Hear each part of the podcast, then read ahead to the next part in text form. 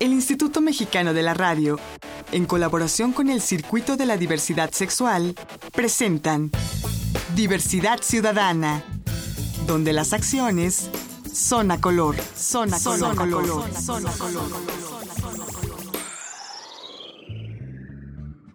Hola, hola, ¿qué tal? ¿Cómo les va? Bienvenidas y bienvenidos a Diversidad Ciudadana, aquí donde las acciones son a color.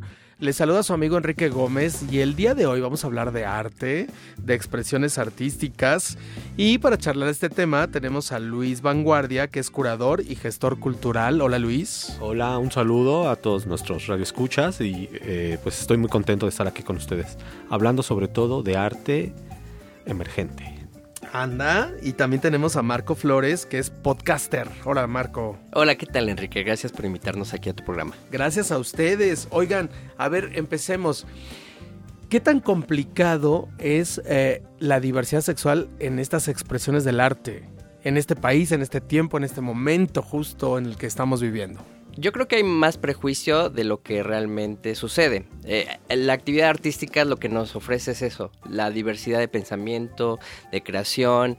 Y, no de ahora, de toda la vida. Y de toda la vida, ¿no? Creo que hay como más prejuicio en ese sentido. Y el artista contemporáneo y del pasado se desarrolla, sí, con problemáticas sociales, económicas de, eh, en sus momentos, pero yo creo que la actividad artística siempre está eh, junto con pegado con la diversidad de pensamiento, de quehacer eh, humano, de situaciones. Creo que eh, esta, eh, en tu programa de esta cuestión de la diversidad, el arte es diversidad en, en cualquier situación. ¿no? Sí, por antonomasia, ¿no? Arte es igual a diversidad. Exactamente. De ideas, de creencias. De formas de, ser, de formas de vida, de expresiones, de técnicas. Entre todo eso también la orientación, la identidad, la expresión de género, ¿no? Y creo que dentro del ámbito artístico, esta parte de la sexualidad a veces está más marcada, a veces no, a veces determina, a veces no, pero eso ya es un asunto personal del artista.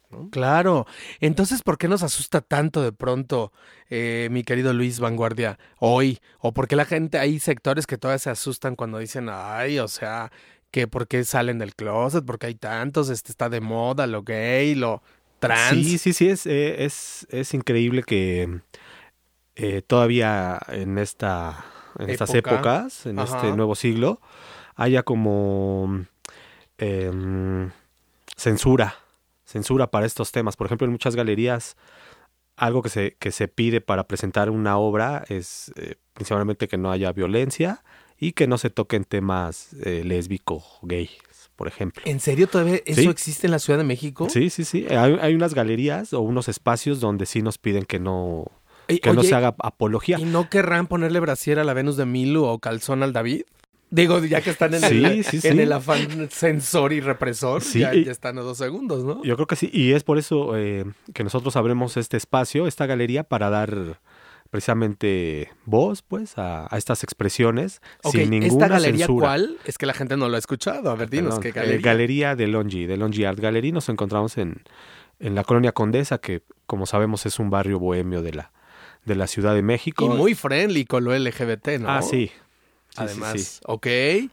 Y, y, entonces en esta galería ustedes abren las puertas a exposiciones, artistas LGBTs, a público LGBT sin ningún problema. Sí, sí. platícanos un poco qué han hecho de exposiciones de diversidad sexual. Ah, bueno, en, junio de, del, del 2019 Ajá. hicimos una exposición colectiva con el tema eh, gay. Entonces invitamos a artistas. Ajá. No todos eran gay, pero sí, sí tenían temas. Obra. Obra. Con expresiones de diversidad. Hubo uno, una exposición también que se organizó para hablar de la bisexualidad. Esa también fue muy interesante porque... Ah, ahí mismo en la galería. En la galería. Ok. Entonces, eh, fue interesante porque la bisexualidad es dentro de la de las siglas como que también la un poco eh, oculta y entonces es de las más discriminadas porque los gays dicen no tú no eres bisexual. Decídete como si te tuvieras que decidir no como gay no y los heteros tampoco creen que exista. y fue interesante porque Delongi le apostó para hablar de la bisexualidad que en otros espacios también con temática LGBT no lo habían abordado, ¿no? Oigan, pero a ver, díganme una cosa, ¿cómo se presenta una exposición bisexual? ¿Cómo, o sea, cómo eran las pinturas bisexuales? Eran, eran fotografías, era ah, una serie de fotografías de una asociación que eh, habla que se dedica a la difusión de, de, hablar abiertamente de, las bisexualidades. Exactamente. Porque no es una, son múltiples eh, bisexualidades. había carteles también de toda esta gama que había. ¡Ay, qué maravilla! Sí, y mucha gente que era nuestro visitante habitual, sí nos preguntaba y se preguntaba, oye, ¿esto qué es? No, incluso no sabía que existía esta, esta, esta expresión y entonces fue cuando también ya nos abrimos totalmente a, a todas estas expresiones que no tienen cabida en otros. A ver chicos, yo les pregunto abiertamente, digo, por lo que me están contando, a veces siento que estamos todavía en la era de las cavernas. Entonces, ¿el arte no solo es expresión, sino también es educativo? Tiene una línea em, de, de, educación, de formación. No creo que sea el fin único.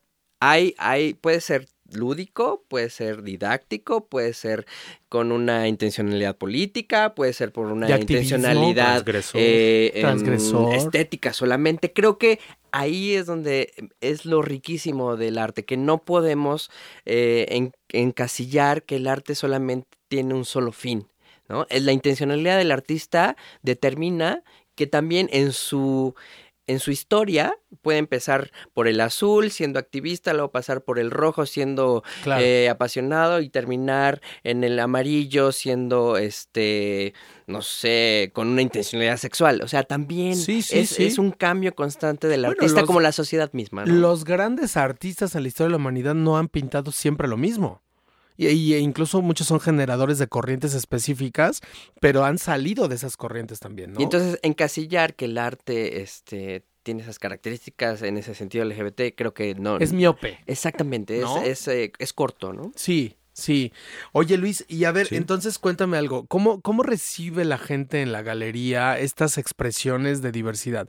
Porque supongo que hay gente que llega y no sabe que hay diversidad. Entonces se asustan, lo reciben bien, lo aplauden, te piden más, o no llegan, o llegan masas. ¿Cómo es? Bueno, antes que, otra cosa, somos una galería abierta, eh, las puertas están abiertas, siempre es entrada libre, cualquier persona puede, puede entrar y por lo mismo también que eh, somos pet friendly, también gay pet friendly. Que ese es el siguiente paso de la diversidad, ¿no? No, son, en la galería son amigables con todos. Todos, todos bienvenidos. Y la, la, la gente sí nos pregunta, oye, esto ahora por qué pusiste, por qué exhibiste esta, esta obra y ya les, les explicamos. Claro. Claro. Sí, se hacen temáticas. Las, las exposiciones que se hacen en The Yard, como en la mayoría de las galerías, se abren a partir de un tema. Entonces los artistas crean a partir de ese tema o piezas que ya tenían las llevan para que estén en, la exhibición. Entonces se van tematizando y bueno, entre los temas se plantean temas LGBT. Oye Luis, yo recuerdo el año pasado también que tuvieron por ahí algo, alguna exposición trans, ¿no? De temática. También tuvimos un... Platícame, ¿cómo les fue con esa exposición? Eh, bueno, la galería está dividida en cuatro salas y la exposición trans solamente se presentó en, en una. Y esa, eh, esa exposición convivió con otra, otra exposición colectiva que era eh, de obra abstracta, eh, paisaje y rostros. Y después la, la exposición de obras trans.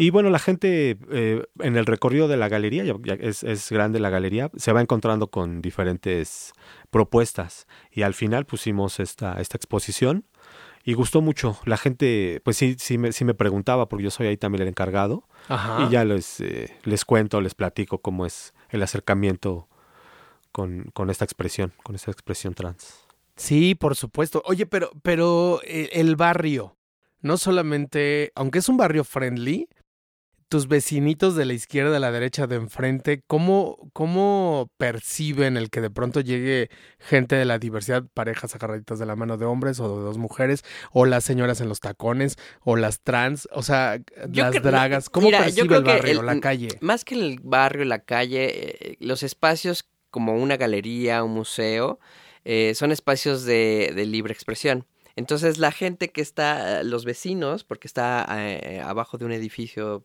donde los vecinos saben que es una galería de arte, ya están acostumbrados a que la diversidad de las personas sean sobre la cuestión de la diversidad sexual o social, política, transitan por ahí. Entonces creo que eh, eh, el ejercicio de una galería es el ejercicio de fomentar la diversidad y no solamente en el asunto sexual, sino de, expresión, como tal. Claro, Entonces creo que la, eh, es más enriquecedor, ¿no? las respuestas de los vecinos que la censura que pueda haber. ¿O sea, han sido amables los vecinos? ¿El vecindario es amable, afable con la diversidad? Sí. No han tenido ningún tipo de agresión, este, malas caras amenazas de bomba. ninguno, no. Nada. No, incluso los vecinos cuando ven que hay inauguración, este, nos visitan. Ok. Y cada exposición dura 15 días y en esos 15 días pues toda la gente que, que transita como tiene eh, super puertas abiertas para todos, está abierto para, para todos. Hace rato preguntaste que, que, si el arte tiene una finalidad. Creo que sin quererlo, así sea que la intencionalidad del artista sea político, social, sexual, lo que sea, la actividad artística incluye, es incluyente por, por naturaleza, ¿no? Eh, em, el ir a un museo ves a la diversidad de personas que hay, cuando vas a una obra de teatro ves que los públicos son diversos. El, sí, la actividad artística no censura, censura el promotor, censura el, el difusor, las políticas eh, de la empresa, esas son las que a lo mejor sesgan no creo que tanto que censuren, sino que sesgan hacia los intereses que, que este, le convengan, ¿no? Oigan, pero entonces sí está cambiando el mundo, ¿verdad? Porque ya me están hablando de algo distinto. Yo digo que sí, y el asunto es que no se dice, ¿no? Seguimos como replicando y hablando que existen todavía prejuicios, pero creo que hay menos prejuicios en la actividad cotidiana que, que los que creemos que están todo el tiempo. Sí existen, no los estoy negando, Simplemente que creo que hay más apertura de la que creemos. Ok. A ver, chicos, antes de que nos vayamos al corte, díganme entonces dirección, ubicación de la galería, dónde puede la gente ver qué, qué se está exponiendo, qué artistas están participando. Platíquenos las redes sociales. Sí, toda la información la tenemos en The Longy Art Gallery. Tenemos Instagram, eh, Twitter, la página de Facebook es donde más nos, nos movemos. Y tenemos exposiciones eh, diferentes cada 15 días. Abrimos de martes a sábado de las 2 de la tarde a las 8 de la noche. Y sacamos, alguna, sacamos convocatorias con temas en particular. Entonces, eh, lo que hemos visto es que hay muchísimos artistas. Siempre salen artistas pues muy buenos también. Y pues están invitados de martes a sábado. La entrada siempre será libre. Las inauguraciones generalmente son los días jueves y tenemos dos exposiciones por mes. Ok. Y eh, perdón, exponemos cerca de 60 obras por, por exposición. Y también que no se te olvide que los martes hay sesión de dibujo al desnudo, hay eh, para que la gente practique. O sea, no necesito ser pintor ni no. si te inscribes a la sesión de dibujo al desnudo, eh, puedes hacer. Y se desnudan hombres, mujeres, o sea, para que practiques, para que practiques esa habilidad. Y los viernes tienen sesión de, acuarela, o sea, hay un montón de actividades. Sí, y los miércoles sesión de grabado y stencil. Ok, chicos, déjenme hacer un corte, no me tardo nada. Estamos platicando con Luis Vanguardia, curador y gestor cultural, y con Marco Flores, que es podcastero. Ahorita nos va a decir por qué. Yo soy Enrique Gómez y esto es Diversidad Ciudadana, aquí donde las acciones son a color. Regresamos. Estás escuchando Diversidad Ciudadana. Regresamos.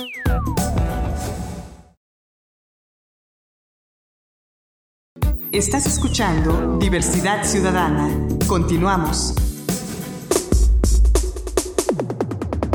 La recomendación. La recomendación. La recomendación.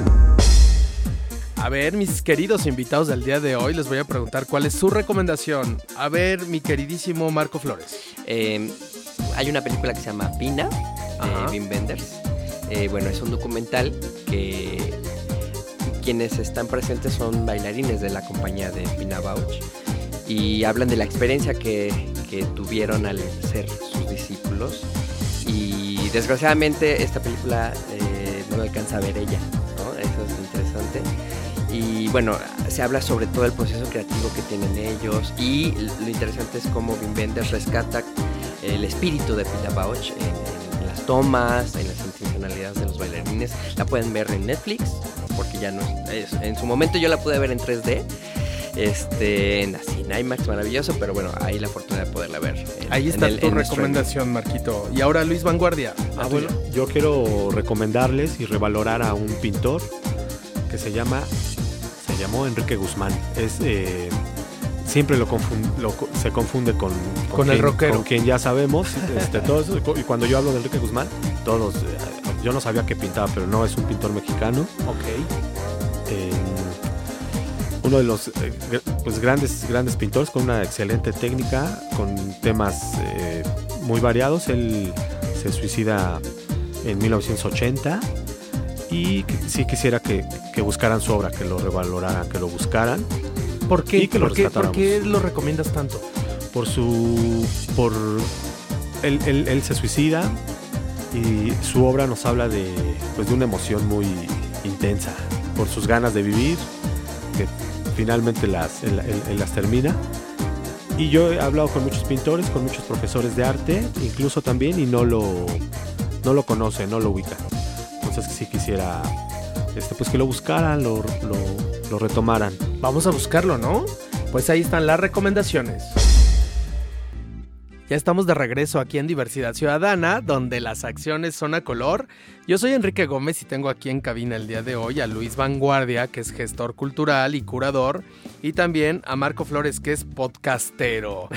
A ver. bueno, es la castellanización de podcaster, ¿no? Hay quien hace ¿Qué es esto de podcastero? A ver, mi querido Marco. Bueno, eh, un poco es como la prima hermana gemela de lo que haces tú, de radio, ¿no? Son, o sea que eh, tienes tu podcast. Exactamente, son programas de, audio. Ok. Eh, y que, bueno, uno los difunde por streaming en todas las plataformas que pueda haber, ¿no? iTunes, Ebox, Spotify, Podcaster.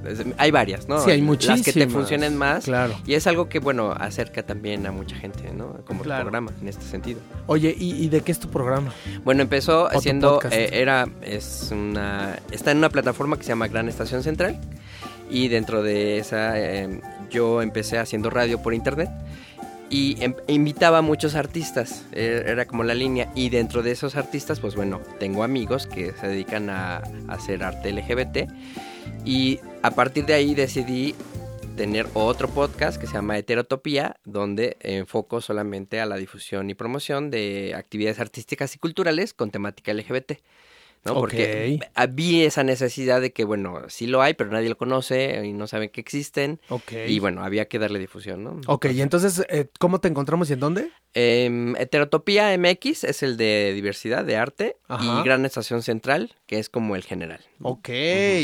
Y chicos, antes del corte me estaban comentando que algo que me parece que, que es verdad y que es maravilloso subrayar, que México es un país en donde somos semillero de artistas. En México hay artistas de altísimo nivel. Y no estos artistas que ya en el imaginario social se, luego, luego se van a las revistas de espectáculos y que salen en tele. Eso no es artista, ¿no? La gente que hace arte, que produce arte, ¿no? Creadores. Creadores de arte. Es verdad, México es un semillero y, talentos bueno para echar para arriba, ¿no? Es increíble la cantidad de artistas y artistas buenos que hay en, en este país. Nosotros tenemos exposiciones cada 15 días y cada 15 días nos llegan 40 artistas nuevos con diferentes propuestas. Es increíble la cantidad de creadores que, tenemos. Uno de los que han participado en The Longiar, que ha sido como eh, para mí de las favoritas, ha sido con este eh, ay, Naum Becenil. O sea, Naúl Mesenil, que es un gran eh, creador y con sus desnudos masculinos, con la técnica que tiene y la presencia del maestro ahí en la galería fue así súper enriquecedor, ¿no? Y que también es interesante recalcar que obra como de la de Naum no es tan costosa y la puedes adquirir. O sea, hay... hay sí. Y, y que se, se nos vaya quitando ese prejuicio de adquirir arte como una, una pieza que te enriquece no solamente estéticamente, sino también de muchas maneras. Y que es eh, en The Long pues bueno, te puedes acercar como con obras de Naum, por ejemplo. Puedes adquirir la obra que, que te guste y la oferta que tenemos pues es variadísima. Hay visitantes que van cada 15 días y ven que cada 15 días hay, hay, hay propuestas nuevas a todos los costos. Claro. Y originales, piezas originales, ¿no?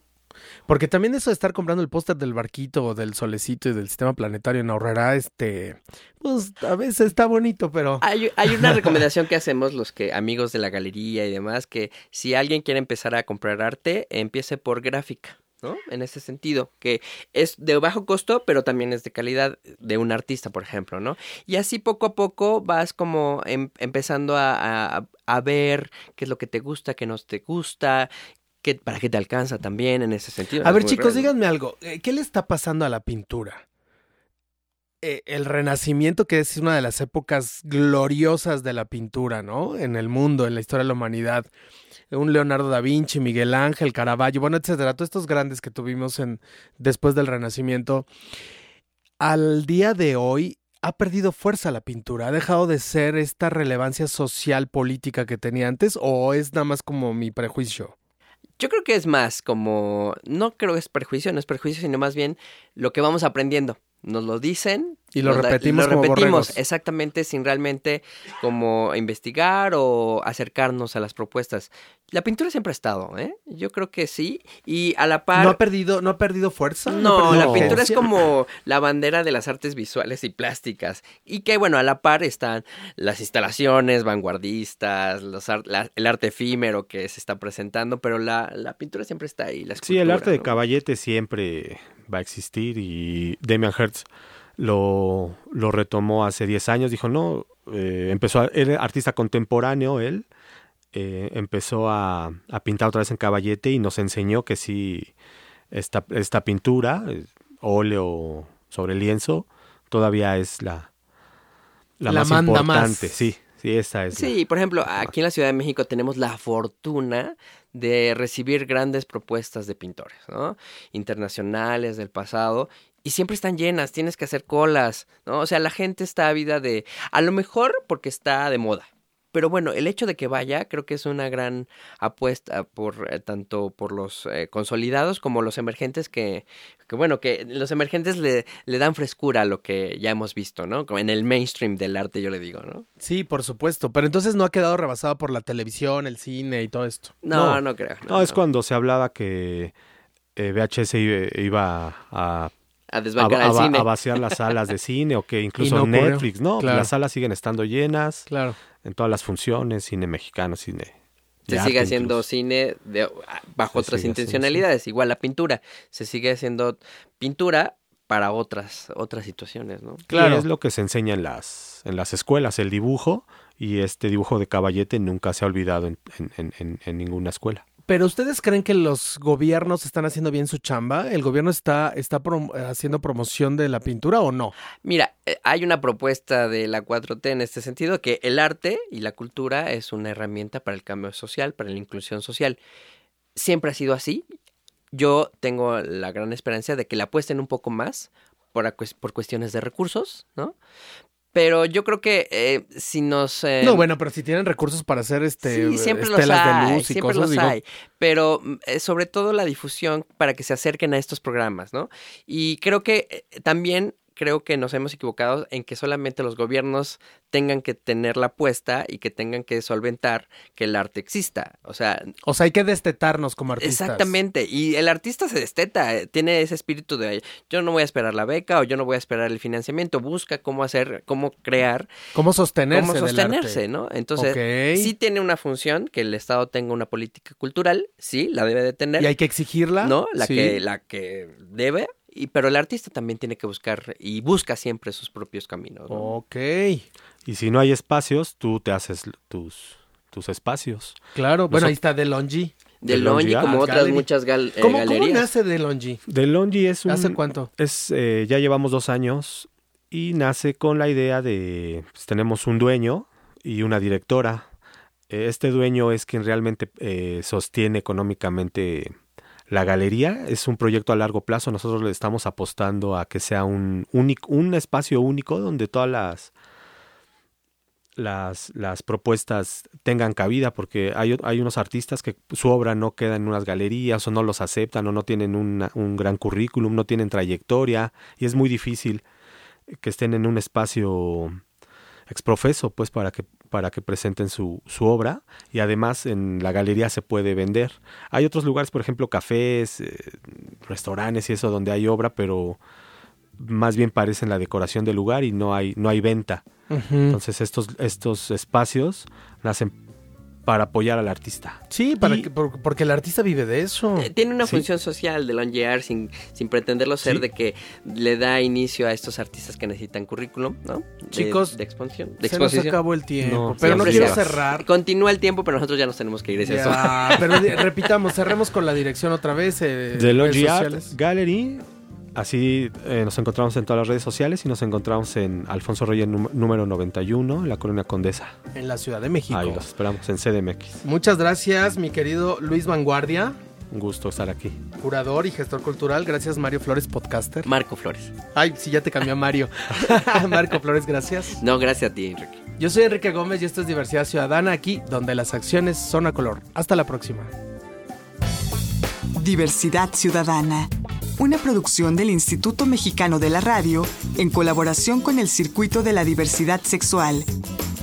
Diversidad Ciudadana, donde las acciones son a color, son a color, color, son a color.